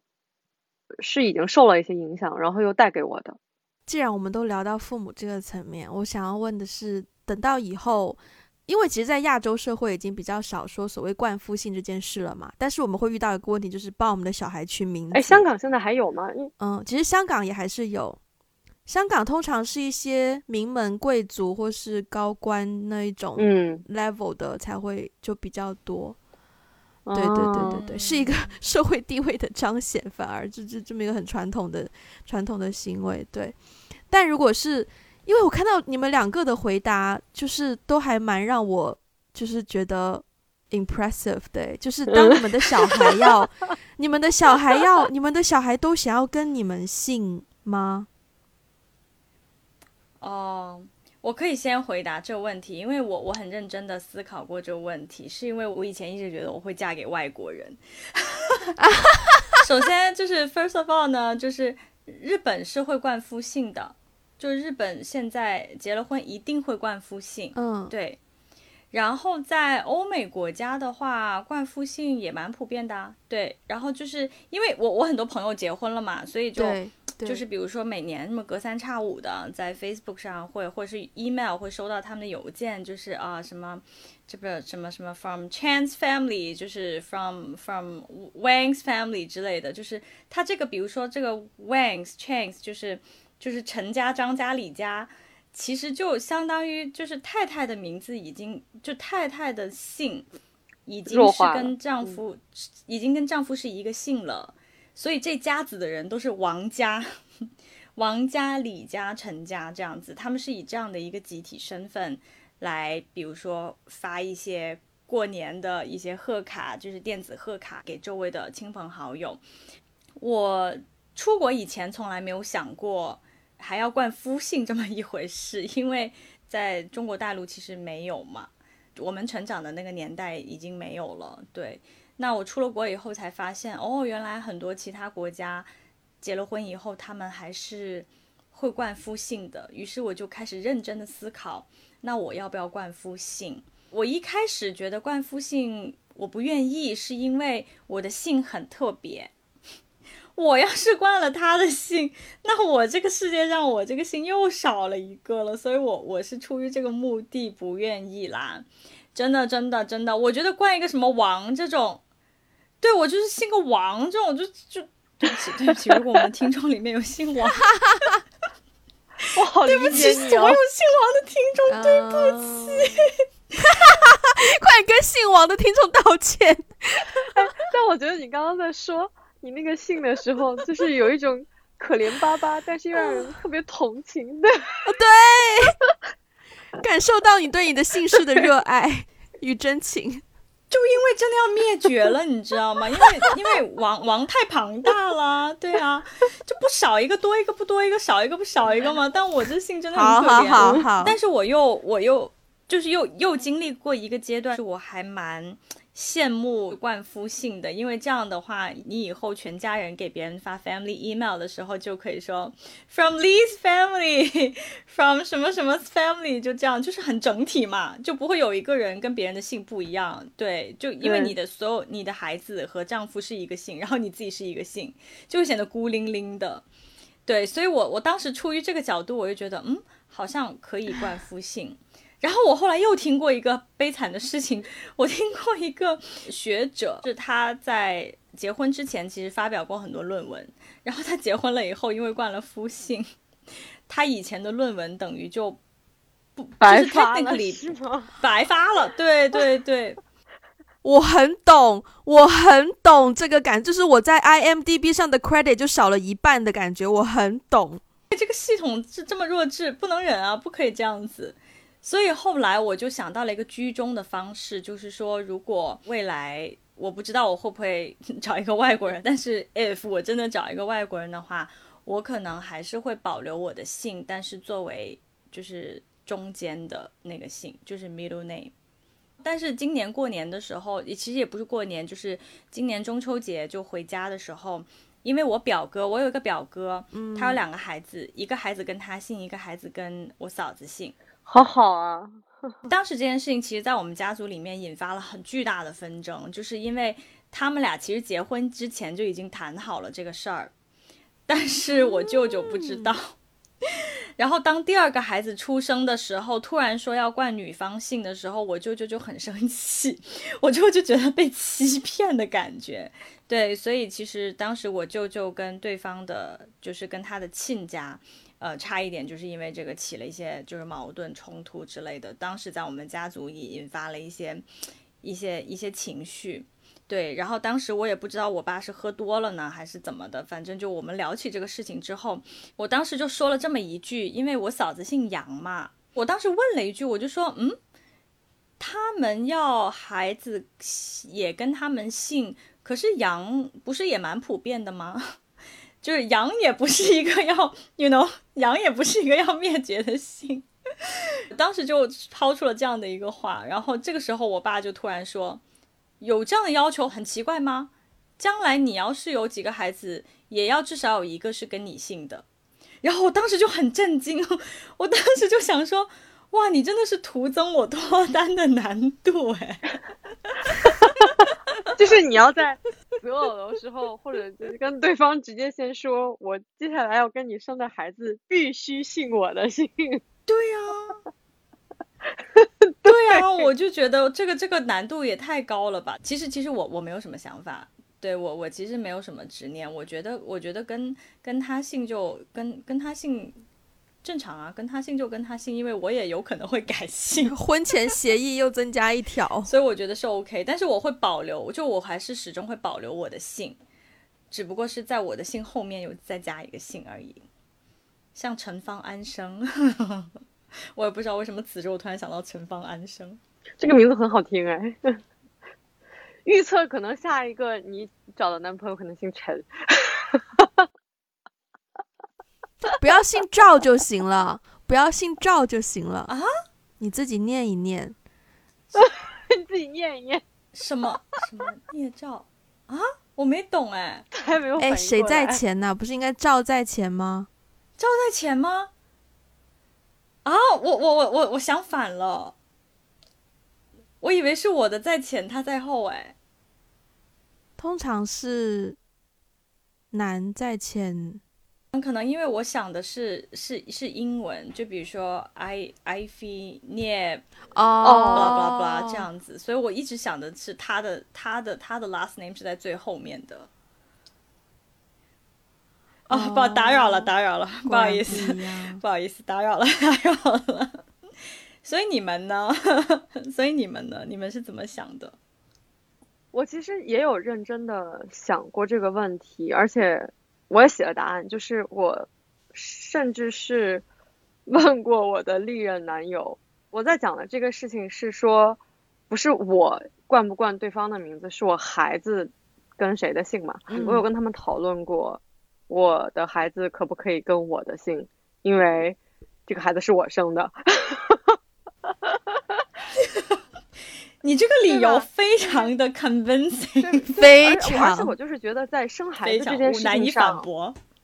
男人的角色，就是他再怎么宣扬什么他之后有可能的努力，或者是他之后要为家里面付出的挣钱上的这些东西，我觉得都没有生孩子这件事情带来的体力痛苦。No uterus, no opinion。对，就是这种 physical 带来的这些痛苦是男人。不可能感知得到的，所以没错，我就在说，姓氏从某种意义上来说，它就承载了这个生孩子，这个孩子降临到这个人世上的时候，就是到底是谁的贡献更多？可能从我的角度来讲，如果我生孩子的话，那就是我的。贡献更多，那我就希望我的孩子是跟我的姓的。但是我是可以接受，比如说我们刚刚讨论的是两个人的姓氏都在的，而且我不介意男生的那个姓氏是在前的，但是一定要有我的姓氏在里面。嗯，但是你有没有想过一个问题？这是我的侄子现在。实际上遇到的问题，因为我不是说我嫂子有两个孩子吗？就我哥嫂有两个孩子，一个跟我哥姓，一个跟我嫂子姓。然后他们上同一个幼儿园，然后老师就会问说，老师就觉得很奇怪，为什么你们来自同一个家庭，你们的姓不一样，就会让全世界都很 confused。你们有想过这个问题吗？是我可能本来也是没有那么的想要生好几个小朋友，所以。这也没有想过。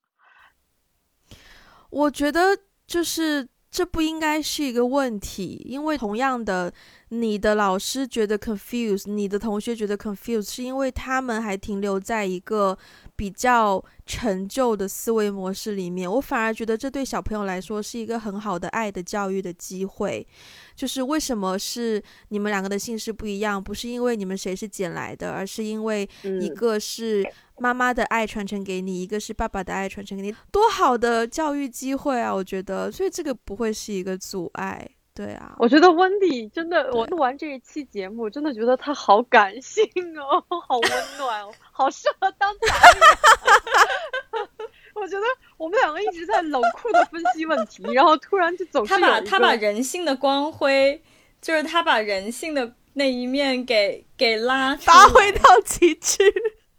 我是刚刚想补充一个点，我在说这个事情的时候，在跟我家里面人说，我想我以后的孩子跟我姓的时候，他们并没有 站在我的角度来思考这个事情。我是觉得他们是站在男生以及男生的家人怎么对待我或者怎么看待我的这个角度来分析这个问题，所以他们会。劝我说：“你趁早打消这个念头，因为他们会觉得这个不是社会规则，不是规则的事情。你打破了规则，你去做那个 outlier 就不可以。他们觉得这个会增加你徒增你脱单的难度，虽然你已经脱单。对对对，我们我们对就是。”徒增我们脱单的人都对脱单难度的人都不太一样。这个问题，如果是说，就是我以后结婚会不会冠夫姓？其实我是蛮乐意冠夫姓的，因为我的姓氏就是一个大姓，所以我不介意。我不介意说，对不起所有大姓的人。没有，只是我个人，我个人不介，因为我们的队伍已经很庞大了，所以少我一个不少，多我一个不多，对吧？就是我会觉得没关系。但是其实我还蛮乐意冠夫姓的，因为我觉得，可能因为我跟我现在的家庭的关系，我觉得维系的可能一般，就是没有到我想象中的那么非常的 warm family home sweet home 这种感觉。所以如果我的姓氏后面又多一个姓，无论是中文摆在我的姓前面，还是英文摆在我的姓后面，我都会觉得就是会有一个另一个家庭是真正我属于的，或是属于我自己的一个家庭的感觉。至于我小孩的话，我其实很我很 appreciate 的一种做法是，呃，不一定我的姓一定是要他的姓，但是我觉得他的名字里面要有我的痕迹。就中文名，我见过很多就是不同的这种传递的方式。我们高中有一个学妹，她的名字是三个字，第一个字就是姓氏嘛，爸爸的姓，然后最后一个字呢是妈妈的姓，然后中间那个字呢是恋爱的恋。哦，so 好 sweet，浪漫 啊！是啊，对呀、这种就很美好啊，这种就而且他的名字也很可爱，所以我觉得这种的就很 OK。但是不是所有的都可以这样做，比如晨练 王什么的？李李恋章，这也不是一个公式，你不能你不能完整这样套用，好不好？大家 我知道，我我只是我只是当我随随随机想到一些组合，我就觉得很鬼，很好笑。对呀、就名字里面要有这层含义啦，对啊。嗯，刚刚我甚至有想到一个 solution，是我只要找一个姓刘的，那就 that's not a question。为什么？为什么真的？是，还真的是，你找同姓同姓的，对，就不需要纠结跟哦谁姓啊。对，但对我来说，找一个同姓的好无聊哦。但是 对呀、就觉得嗯可能几百年前，对我来说，好难哦对你来说是根本就找不到啊，好难哦！你知道，目 so far 目前为止我知道的唯一一个跟我同姓的，就是我们的国歌哎作曲我们高中有同学是对是跟我一个姓的，对对对对对是，但就那一个。对对对对对，是是。然后每次我都老是以为，就是我看到那个按姓排座位考试的时候，我们都是坐在他不是坐我前面，就坐我后面。对对对，所以我很早就认识他了，因为全年级就只有我们两个是这个姓的。也是另一种缘分。大家有看到我在最后补充了一个，就是从原文当中我提出来的，一句话就，提炼出来的这一部分，对，啊，这跟我朋友圈封面意思很像。人性里面永远存在着无法预测的缝隙，那是光照出来的地方。我们可能说陋习会有点偏激，但是就是在这些传统文化或者传统的偏见的影响下，在这些所谓的这些自觉或不自觉的做出有偏向的选择的时候，呃，以为可以操纵或者是控制别人的人生的时候，殊不知我们作为 女性已经自我改变，然后逃离之后，我们也成为了真正的自己，呃，是从这个缝隙里面照出来的光。至少我跟艾菲，我们两个现在相视一笑，应该都是这样的。温蒂一直就看着我们说：“嗯，不太知道。我希望有更多的还没有找到那个缝隙、还没有被照到的女性，可以找到他们的机会。”是的，我们至少可以作为这些力量当中很小的一部分，然后去 inspire 到别人，或者是说能够推动一些什么进步吧。在思潮的那个里面推动一点点，影响身边的人，先波动起这个涟漪来。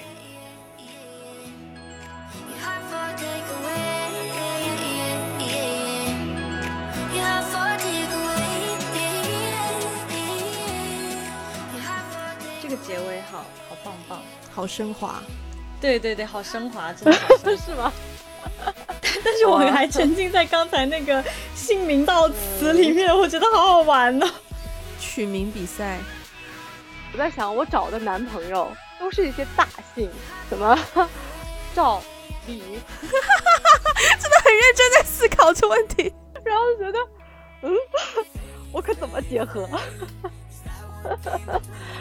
男生可以直接取名叫，比如说就是嫁一个姓陈，可以直接叫陈文刀，或者是王文刀，或者是文刀哦，王文王文昭昭，是招吗？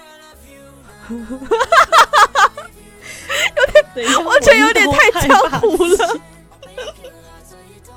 文刀，文刀有一种，不是文刀有一种撸起袖子出了个大花臂，不是抽起家伙就往上砍的好感觉。锋利哦，感觉。不要用文刀，用文招。嗯，感觉别个刀。对，对，文招可以吧？男生就用文哦，对对对，招正气是等于他的名字就是你的姓。感觉自己想的有点远，婚都还没这个想法还蛮好姓是谁都不知道。不是我们，我们两个想这个才远吧？两个单身女子。我们想这个才远吧，真的很远，真的很远。对啊，盲恋流，所以其实 Ivy，你你你认真找一找，我觉得这个名字就是中间“练”这个字对你 baby work。到底是谁练聂会好听呢？好像谁练聂都不好听啊。不是，艾菲的名字就聂不是三个耳吗？嗯耳朵的耳吗？对对，你就无论是什么，你就叫什么耳耳就好啦。陈耳耳，刘耳耳，